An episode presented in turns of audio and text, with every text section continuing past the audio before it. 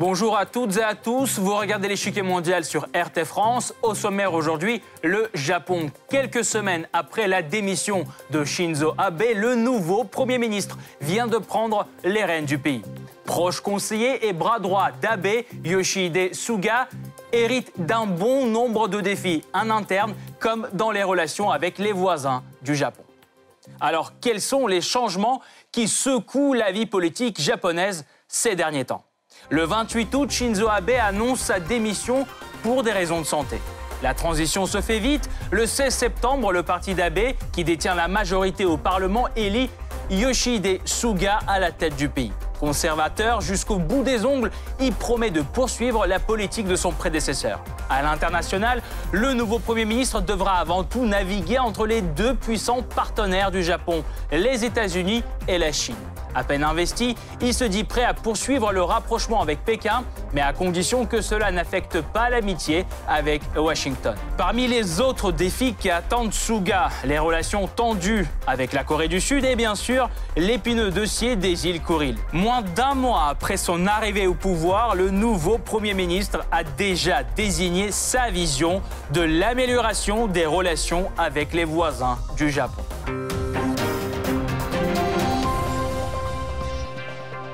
Mais avant de poursuivre, voici un bref portrait du nouveau Premier ministre japonais, Yoshihide Suga. C'est le Blitz. Contrairement à ses prédécesseurs, Suga est issu d'un milieu modeste et populaire. Son père est cultivateur de fraises dans la région d'Akita. Sa mère, elle, est enseignante. Il gagne lui-même sa vie dès le plus jeune âge. Il finance seul ses études à Tokyo en enchaînant des petits boulots dans une usine de carton et travaille comme vendeur dans un marché aux poissons pour arrondir ses fins de mois. Après ses études en droit, il s'oriente rapidement vers une carrière politique. Il travaille comme assistant d'un élu de Yokohama, puis devient à 38 ans conseiller municipal de cette même ville voisine de Tokyo. Neuf ans plus tard, en 1996, il décroche un siège de député à Yokohama qu'il détient d'ailleurs toujours à ce jour. Suga est ensuite promu ministre des Affaires intérieures et de la communication sous le premier gouvernement d'Abe. De retour au pouvoir en 2012, Abe lui confie le poste de porte-parole et du secrétaire général du gouvernement. Tout comme son prédécesseur, Yoshide Suga promet de continuer une politique d'inspiration conservatrice, mais très libérale sur l'économie. Une nouvelle page s'ouvre dans l'histoire du Japon. Après huit années au pouvoir, Shinzo Abe annonce soudainement sa démission pour des raisons de santé. Le parti au pouvoir donne sa confiance à Yoshihide Suga pour succéder à l'ancien Premier ministre japonais. Proche conseiller d'Abe, il hérite de son prédécesseur d'un bon nombre de défis. En interne, d'abord, il devra avant tout atténuer les conséquences d'une crise économique qui a frappé le Japon de plein fouet suite à la pandémie de Covid-19.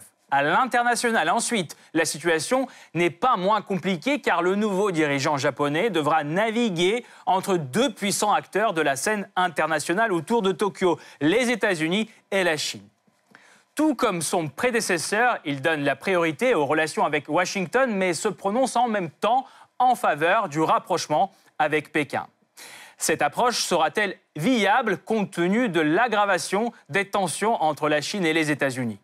L'autre sujet de réflexion que Shinzo Abe lui a laissé, c'est l'avenir des relations nippo-coréennes, entachées par un récent différend commercial. Ici, Suga adopte une approche ferme.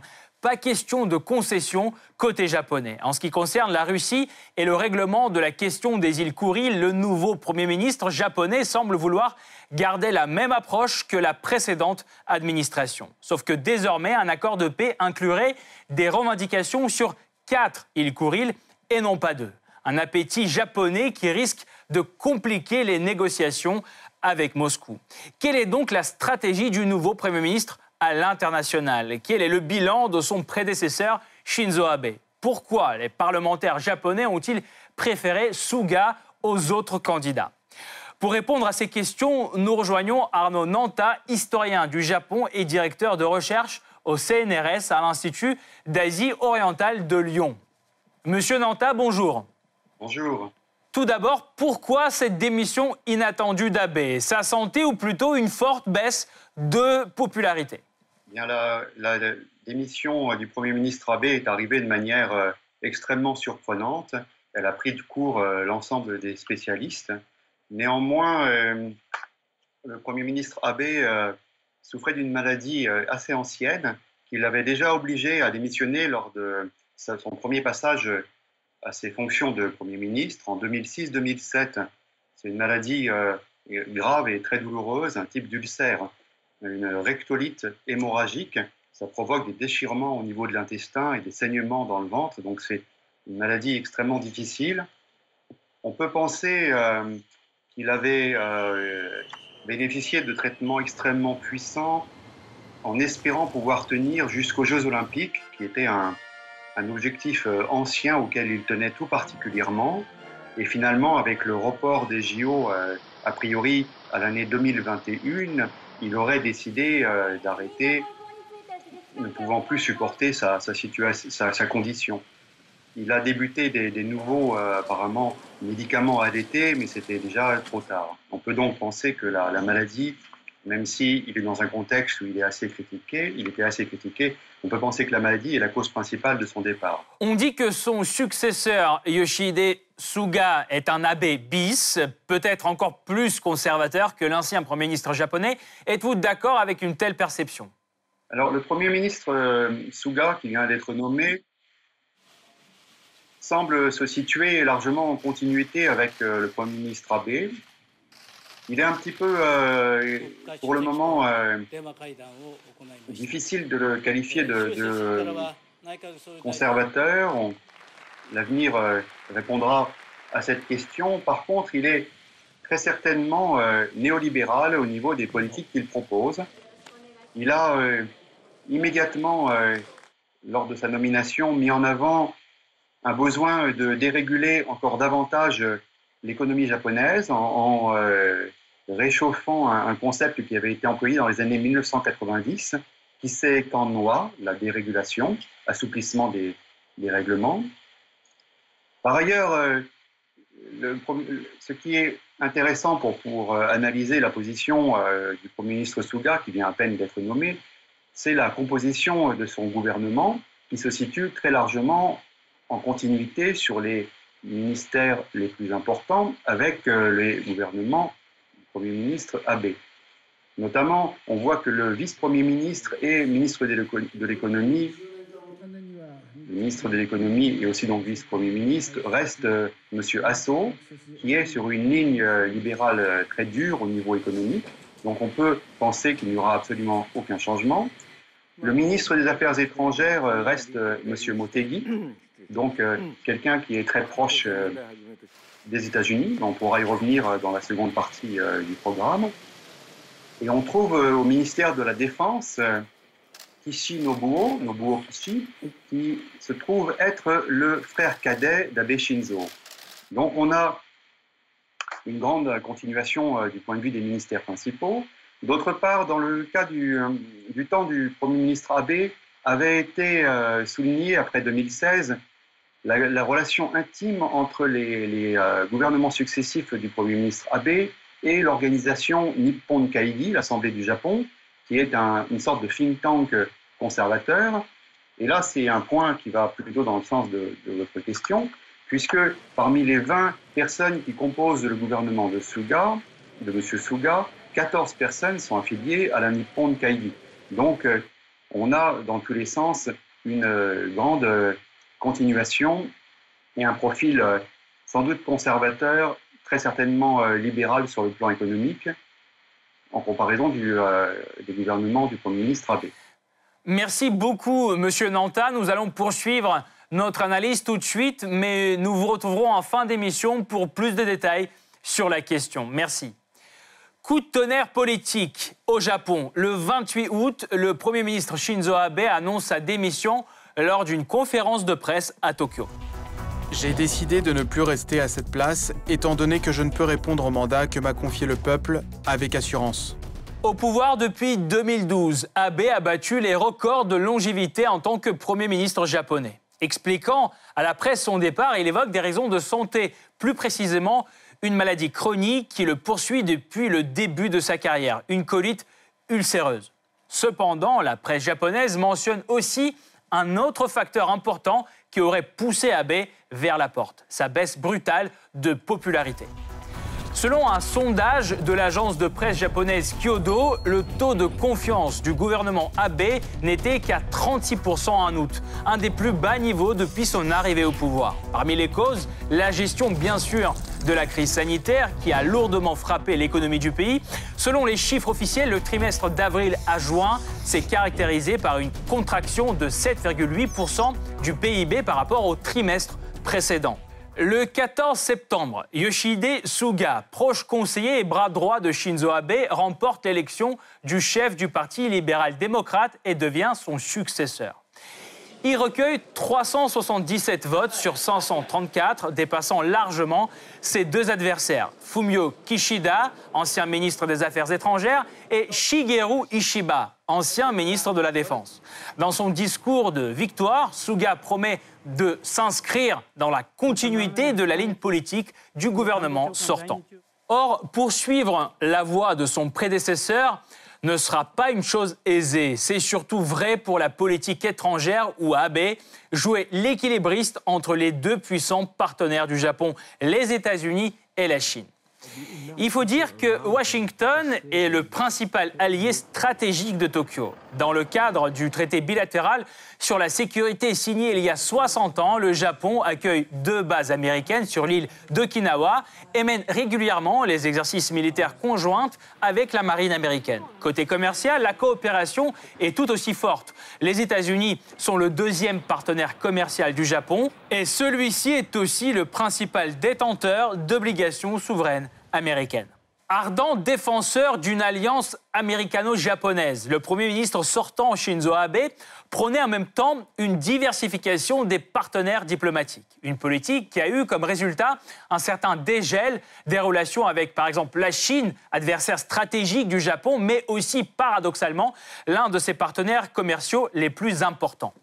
En effet, le volume de leurs échanges s'élevait à 310 milliards de dollars en 2019. La même année, les investissements directs du Japon en Chine ont atteint un niveau historique de 14,4 milliards de dollars. Profitant de la main-d'œuvre bon marché et de la stabilité politique, plus de 20 000 entreprises japonaises ont une présence permanente en Chine.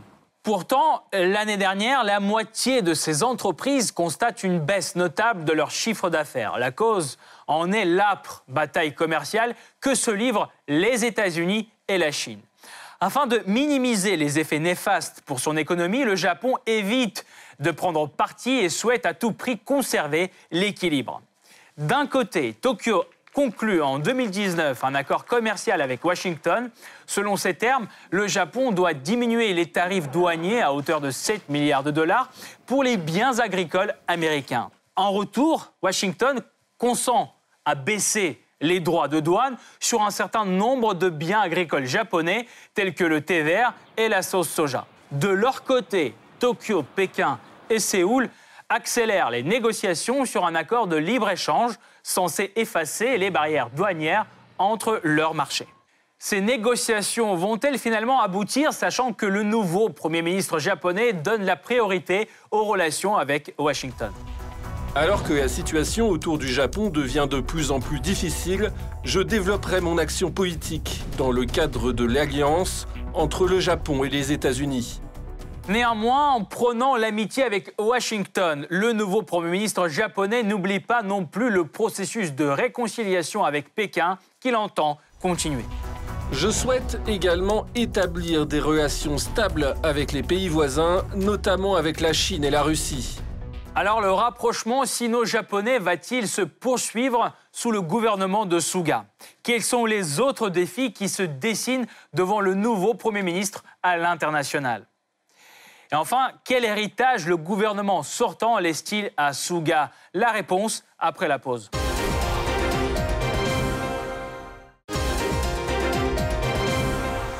La transition vient d'avoir lieu. Après huit ans au pouvoir, Shinzo Abe laisse finalement son poste à Yoshihide Suga. Secrétaire en chef du gouvernement sortant, ce dernier promet de poursuivre les efforts de son prédécesseur qui a renforcé le poids du Japon à l'international et transformé l'économie du pays.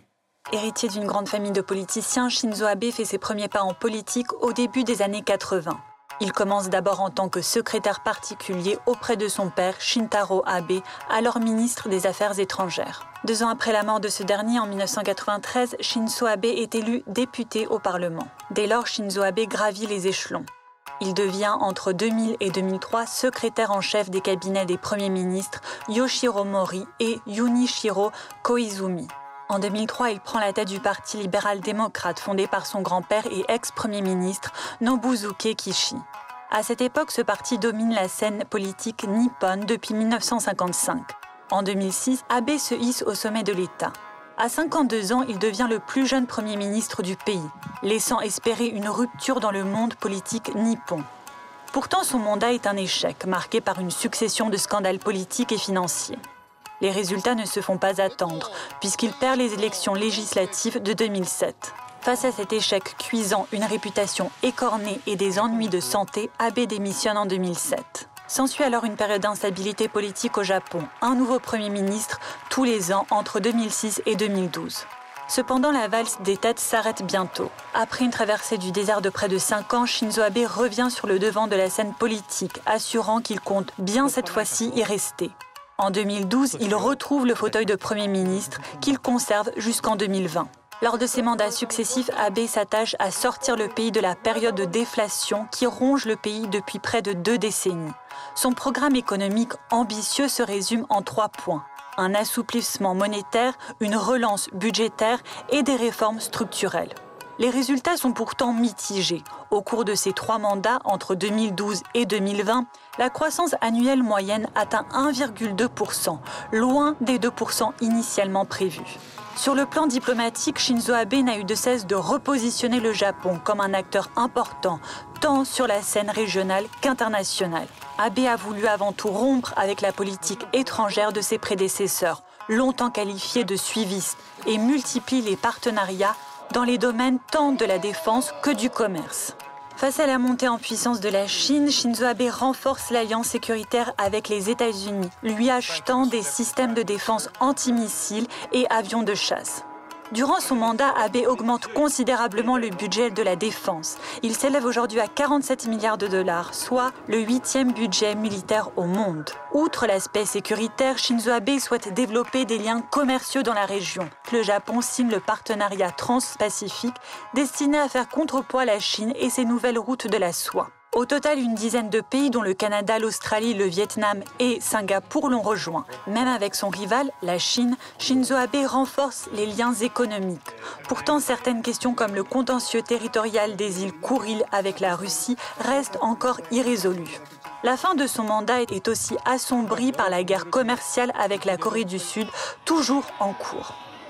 Le bilan de Shinzo Abe est certes imposant, mais il laisse à Yoshihide Suga plusieurs problèmes en suspens. Parmi eux, les relations tumultueuses avec la Corée du Sud.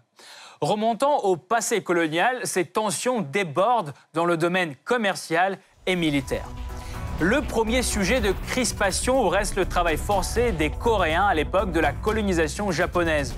Pour le Japon, l'accord nippo-sud-coréen de 1965 a refermé cette plaie. Malgré tout, elle va refaire parler d'elle en 2018 lorsque la Cour suprême sud-coréenne rend un jugement qui enflamme les relations entre Séoul et Tokyo. En effet, celle-ci ordonne à un géant de la sidérurgie japonaise de compenser financièrement quatre Sud-Coréens qui avaient été contraints de travailler dans ces aciéries entre 1941 et 1943. C'est le début de l'escalade diplomatique. Tokyo durcit d'abord sa politique d'exportation avec la péninsule et retire ensuite Séoul de sa liste de partenaires de confiance. Le Japon restreint en plus l'exportation vers la Corée du Sud de matériaux clés pour la production de puces et de smartphones, ce qui frappe au cœur les entreprises de high-tech.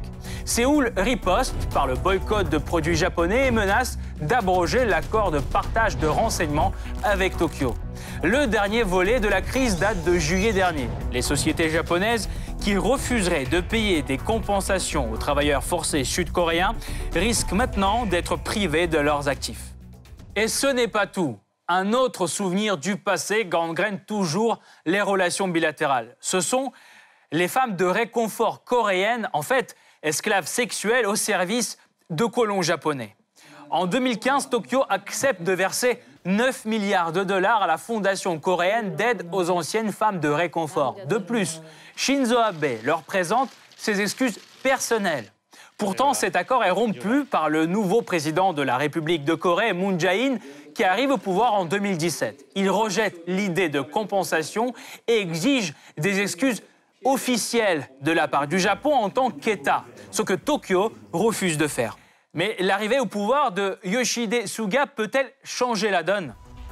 La Chine et la Corée du Sud sont nos voisins, et malgré les problèmes difficiles que nous avons, j'entends adopter une ligne qui nous permettra de maintenir les échanges et développer des relations stratégiques avec les deux, plutôt que de choisir l'un ou l'autre. Un discours plutôt bien reçu à Séoul. Dans sa lettre de félicitations à Yoshihide Suga, le président sud-coréen se dit prêt à une rencontre à tout moment pour résoudre les différends.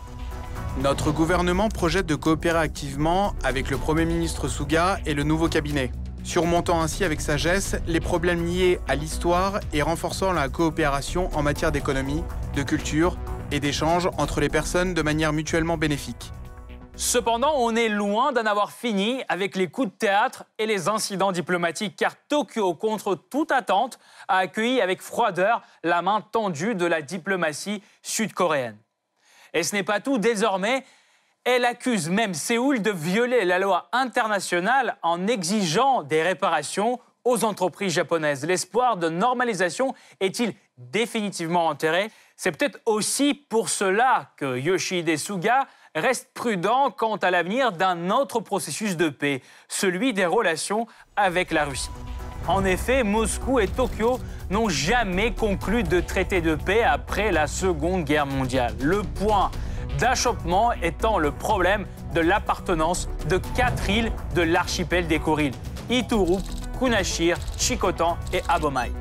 Elles sont aujourd'hui sous administration russe, mais sont revendiquées par le Japon. Riches en minerais et en métaux rares, aux réserves immenses de poissons, ces îles ont aussi une importance stratégique. Leur contrôle ouvre d'abord un accès permanent à l'océan Pacifique pour la marine russe grâce au détroit qui sépare Kunashir d'Iturup et qui ne gèle pas en hiver. Et ensuite, le contrôle de ce même détroit permet de protéger la mer russe d'Okhotsk d'une incursion sous-marine étrangère stratégique pour la Russie et nécessaire pour un Japon au territoire limité. Ces îles sont un problème sur lequel les deux parties restent intransigeantes. Et pourtant, Shinzo Abe n'a pas ménagé ses efforts pour faire avancer sa proposition de règlement. Il a rencontré Vladimir Poutine plus souvent que n'importe quel dirigeant mondial. 27 fois, l'ancien dirigeant japonais a continué les pourparlers même après l'exclusion de la Russie du G8. Shinzo Abe a toujours mis en avant sa relation personnelle avec Vladimir Poutine. Selon ses propres paroles, les deux dirigeants ont mangé un minot de sel ensemble. En 2018, Poutine propose même au Japon de conclure un traité de paix sans conditions préalables. Cette initiative a relancé l'effort de réconciliation sur la base de la déclaration russo-japonaise de 1956. Selon ce texte, les deux parties s'engageraient à diviser les îles et accorder deux d'entre elles, Shikotan et Abomai, au Japon. Pourtant, cet élan n'a pas eu le temps d'aboutir. Pour mieux comprendre ce qu'attend le Japon dans l'année à venir, nous rejoignons à nouveau Arnaud Nanta, historien du Japon et directeur de recherche au CNRS à l'Institut d'Asie orientale de Lyon. Monsieur Nanta, parlons maintenant géopolitique. Shinzo Abe a entrepris une tentative de diversifier ses partenaires. Comment voyez-vous l'avenir des relations entre Tokyo et Washington? L'avenir euh, des relations entre euh, le Japon et les États-Unis euh, sera probablement exactement à l'identique de ce qu'il est aujourd'hui. Le nouveau Premier ministre, M. Suga, a rappelé qu'il avait assisté en tant que secrétaire général du gouvernement japonais, c'est-à-dire une sorte de porte-parole, à quasiment euh, l'intégralité euh, des, rendez-vous, des discussions, des entretiens entre le Premier ministre Abe et le président euh, des États-Unis, et qu'il est donc très proche de ses partenaires américains. Et surtout, le nouveau ministre des Affaires étrangères est le même que le précédent, M. Motegi, qui vient des réseaux des Japonais proches des États-Unis. Il n'est pas un, politicien de carrière, mais quelqu'un qui a réussi à faire sa place au ministère des Affaires étrangères et qui est donc sur une ligne de, rapprochement continu entre le Japon et les États-Unis. Par ailleurs, les autres candidats à la présidence du Parti libéral-démocrate, donc pour pouvoir devenir ensuite Premier ministre, notamment M. Ishiba, qui s'est opposé sur certains points à M. Suga, ou bien M. Kishida, ont, euh, se sont accordés avec euh, le Premier ministre Suga sur euh, la nécessité du maintien des bases militaires américaines au Japon. Donc il y a, on peut considérer qu'il y a un accord total entre les diverses factions du Parti libéral-démocrate et que le Premier ministre Suga est soutenu sur ce point, donc dans, dans, dans le renforcement de la relation avec les États-Unis. Et quid de la Chine? Pour le Japon, c'est plutôt un partenaire dans la région ou un adversaire ou les deux? Euh, la, République populaire de Chine est, évidemment un partenaire pour le Japon. Et on ne peut euh, que espérer que les, liens euh, se renforcent et les tensions s'apaisent. Néanmoins, sur la question des relations avec la, Chine populaire, la question de la relation entre le Japon et les États-Unis est déterminante. Comme vous le savez, les tensions entre la Chine populaire et les États-Unis vont croissantes pour diverses raisons après notamment à l'origine des tensions commerciales, puis ça va bien au-delà aujourd'hui. Et le Japon risque de se retrouver rapidement prisonnier de sa relation avec les États-Unis. D'autre part, un, autre point important est la question de Taïwan, donc la, dont le nom officiel est République de Chine. les, les visées euh, anciennes de la République populaire de Chine sur Taïwan ont euh, commencé à provoquer des crispations en Europe. Elles sont euh, également un des, facteur à l'origine des tensions entre les États-Unis et la République populaire de Chine. Le Japon a une position euh, ambiguë. Néanmoins, lors des funérailles du, président Lee Teng-hui, qui avait été président dans les années 90, au mois d'août, l'ancien Premier ministre Mori Yoshiro avait assisté donc à Taïwan à ces funérailles et avait été porteur d'une lettre de l'ancien Premier ministre Abe qui, qui notifie à la présidente taïwanaise l'importance des, liens entre le Japon et Taïwan. Donc, c'est cette, question de la position du Japon sur la question taïwanaise et de sa proximité avec les États-Unis vont, vont, évidemment jouer dans les tensions contre la Chine. Euh, merci beaucoup euh, Arnaud Nanta. Je rappelle, vous êtes historien du Japon et directeur de recherche au CNRS à l'Institut d'Asie orientale de Lyon. Merci d'avoir apporté votre éclairage dans cette émission. Cette partie-là n'est pas encore terminée. La semaine prochaine, une nouvelle partie vous attend avec d'autres pions sur l'échiquier mondial. À bientôt sur RT France.